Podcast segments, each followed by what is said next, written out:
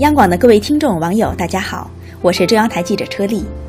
马上就是端午小长假了，世界那么大，我想去看看，是不是您此刻的想法呢？也许您听说了，此前游客陈先生出境游，目的地要求他提供“我妈是我妈”的亲属证明。现在出境游，尽管个别境外地区要求我们提供的签证材料比较复杂，但是总体趋势是越来越简化了。国办要求推动简化公民出境申办手续，截至目前。国务院已经批准了一百五十五个国家和地区成为我国公民出境旅游的目的地。